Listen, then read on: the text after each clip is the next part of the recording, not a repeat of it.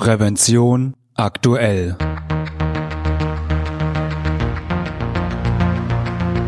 Ihr Podcast für Sicherheit und Gesundheit bei der Arbeit. Herzlich willkommen und hallo. Am Mikrofon begrüßt Sie Falk Sins. In der heutigen Folge möchten wir einen kleinen Rückblick auf die Art Art 2017 in Düsseldorf wagen, die vom 17. bis 20. Oktober stattfand. Fast 2000 Aussteller aus 63 Nationen und mehr als 67.000 Fachbesucher kamen zur größten Branchenmesse der Welt.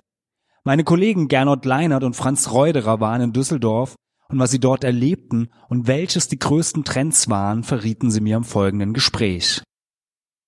Hallo Gernot, hallo Franz. Schön, dass ihr zwei euch ein bisschen Zeit für mich genommen habt. Ihr wart ja beide auf der A&A, auf der großen Arbeitsschutzmesse in Düsseldorf. Sag doch mal, wie war es denn da?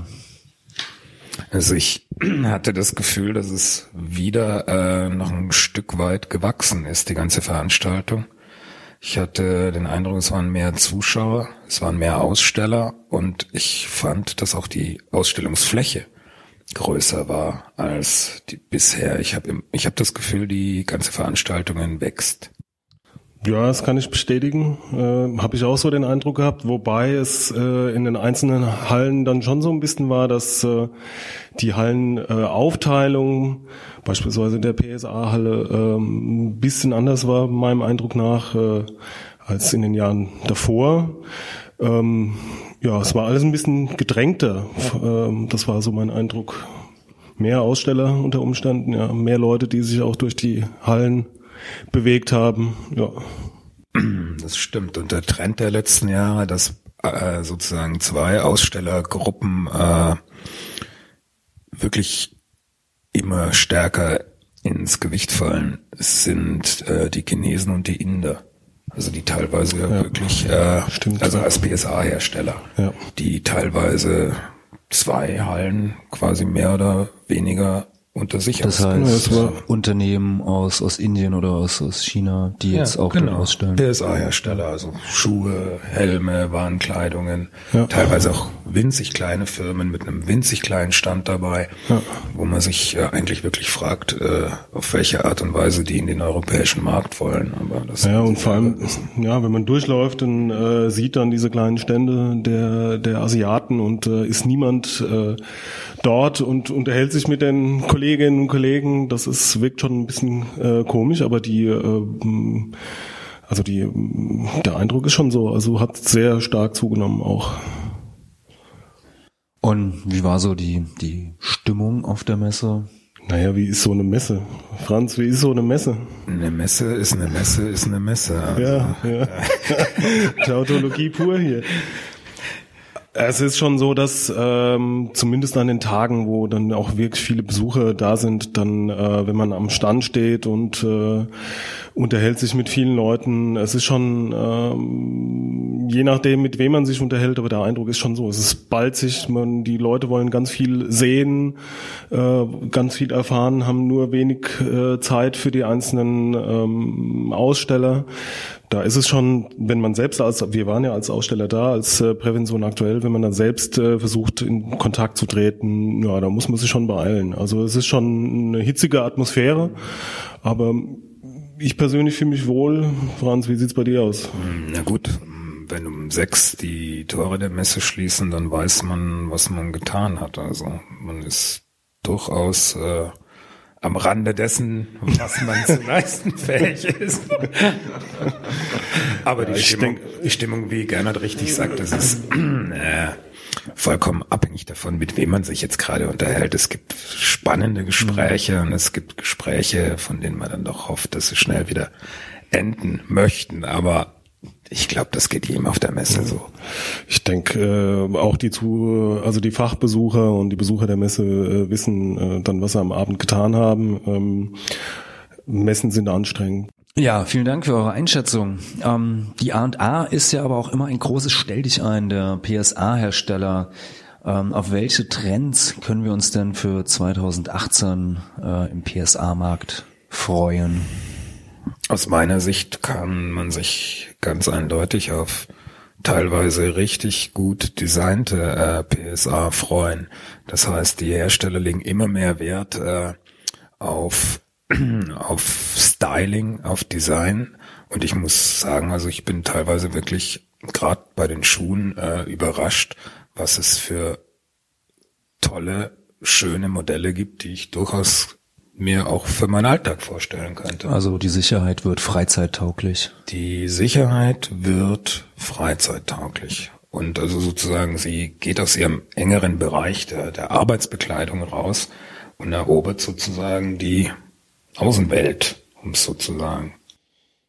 Ja, es äh, ist so ein Trend, der sich die letzten Jahre halt äh, wirklich immer weiter fortschreibt, dass äh, PSA nicht ähm, klobig oder sonst wie aussehen soll und aussehen muss, sondern dass es einfach äh, Form follows Function umgekehrt äh, sozusagen auch genauso funktioniert und das ist wirklich schwer beeindruckend, muss man sagen. Also es betrifft tatsächlich Schuhe, Hosen, äh, das ist schon sieht, also sieht richtig gut aus. Teilweise, aus ja. wie so eine, ja. so eine schicke äh, Freizeitkleidung, wie für Wanderer, Bergsteiger oder was auch immer das sein mag.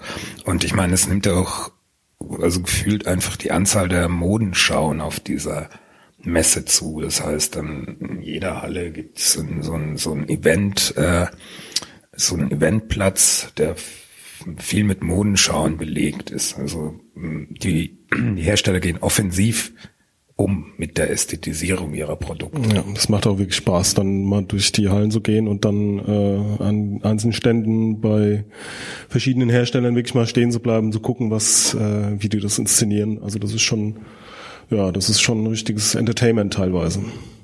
Ein anderer Trend in der PSA, oder zumindest wird er seit, seit einigen Jahren ja immer angekündigt, ähm, ist die, die sogenannte intelligente PSA, smarte Schutzkleidung, ähm, die ja mit, mit äh, Computersystemen rückgekoppelt ist sozusagen. Ähm, war das auch ein Thema auf der A&A? Konnte man da was sehen oder gab es sogar schon Hersteller, die äh, ja smarte Schutzkleidung, intelligente äh, Kopfbedeckung oder Hör, äh, Gehörschutz ähm, oder ähnliches verkauft haben? Also die angeboten smarte, haben.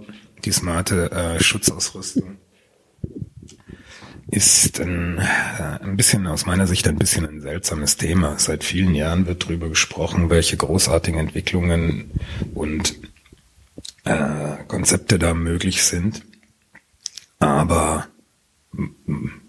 man muss nur mal bei Google äh, intelligente PSA kaufen eingeben und man wird sehr wenig Produkte finden. Also vielleicht habe ich auch falsch recherchiert, aber ich habe keins gefunden.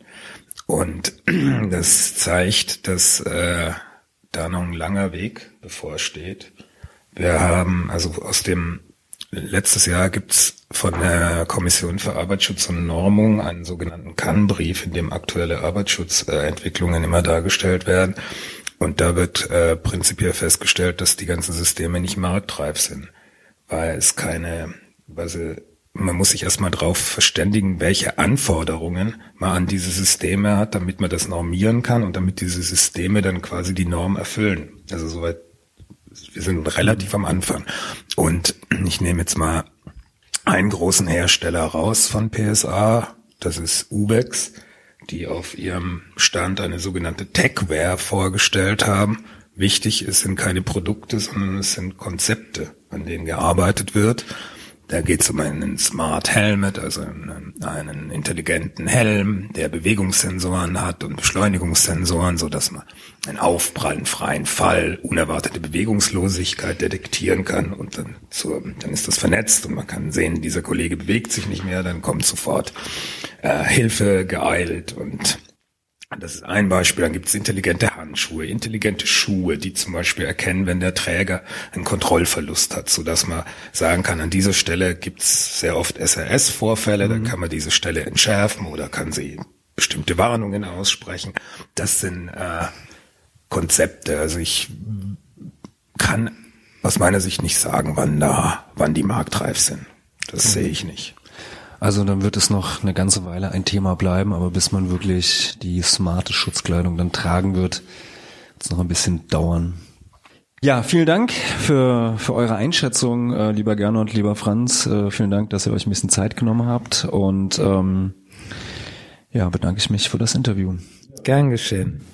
Liebe Hörerinnen und Hörer, das war's auch schon mit der 19. Folge von Prävention aktuell, Ihrem Podcast für Sicherheit und Gesundheit bei der Arbeit. Sie können uns abonnieren bei iTunes, per RSS-Feed, bei YouTube oder mit jedem gängigen Podcatcher. Und natürlich würden wir uns über eine positive Bewertung freuen, wenn Ihnen diese Folge gefallen hat. Und ich hoffe natürlich, wir hören uns wieder. Eine gute und sichere Zeit bis dahin wünscht Ihnen Ihr Moderator Falk Sins.